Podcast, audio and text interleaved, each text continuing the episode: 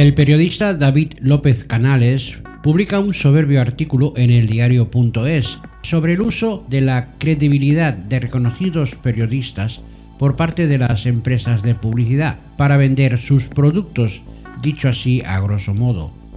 Es evidente que dicha utilización cuenta con el beneplácito de estas estrellas del periodismo en general, convirtiéndose en la cara visible de esta o aquella empresa, y más evidente resulta que a cambio hay una generosa retribución. Actores y deportistas los dejo al margen por cuanto que su prestigio y reputación se han creado y alimentado gracias a sus logros personales y si anuncian un champú o calzado deportivo, su impacto solo afecta a la empresa anunciante. No ocurre así con los periodistas que están al frente de informativos y espacios de información en los que la opinión pública confía, gracias a su trayectoria y credibilidad forjada a través de los años.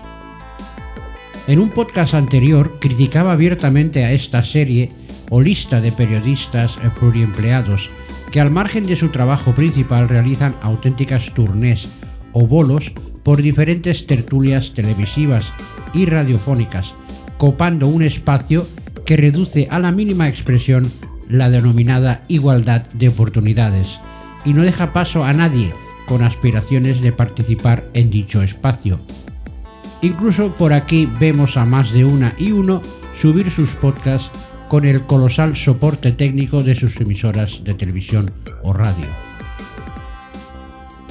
Si no había bastante con este despliegue audiovisual, añadir la publicidad para diferentes promociones, apalancándose en su prestigio o reputación, que no se pone en duda, el cóctel es mareante y no creo que beneficie la credibilidad general del periodismo en cuanto a ética se refiere. No voy a citar ejemplos, que los haya patadas en el mencionado artículo, aunque un aspecto que considero importante es la actual tendencia del periodismo donde una noticia concreta deja de convertirse en simple información para convertirse en criterio, juicio y veredicto, según el medio que la ofrezca.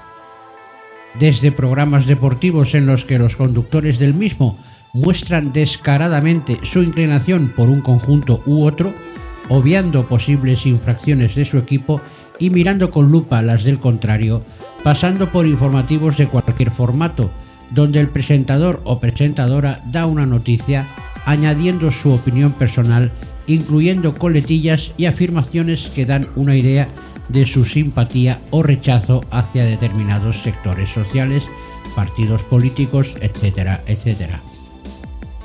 No afirmo con esto que las noticias deban ser asépticas, pero sí neutrales, es decir, noticias en sí mismas. Información, para que quede claro. Ya habrá momentos en los que las noticias sean sometidas a debate o discusión a través de otros formatos. Las tertulias quizá fueron en su momento el formato más adecuado, pero en la actualidad han degenerado en un grupo de personas con una tendencia común donde no existe el debate, sino opiniones análogas, por no decir iguales, a favor o en contra del tema puesto encima de la mesa. Solo hace falta echar una mirada a los diferentes medios para verificar que se encuentran a un lado u otro. Lo lamentablemente repudiable es cuando se trata de medios de comunicación públicos y se ve de lejos que en realidad son medios de comunicación manipulados por el dirigente de turno, dejando a los auténticos profesionales de la información en la cuneta. Actualmente obtener una información fiable es una tarea complicada, que requiere una lectura de la mayoría de medios, filtrando información de opinión cuando no directamente propaganda. Si añadimos la publicidad con las caras famosas de los medios de comunicación como imagen de marca, ya lo decía al inicio de este podcast, el cóctel resultante es un lastre para la profesión y el gremio periodístico. Como afirma David López Canales, si el producto, servicio publicitado no cumple con las expectativas de quien lo compre o contrate, ¿qué fiabilidad tiene el periodista embajador de la marca cuando deba informar sobre cualquier acontecimiento de la empresa anunciante. ¿Qué pasa con su credibilidad? ¿Quedará tocada? ¿Permanecerá intacta?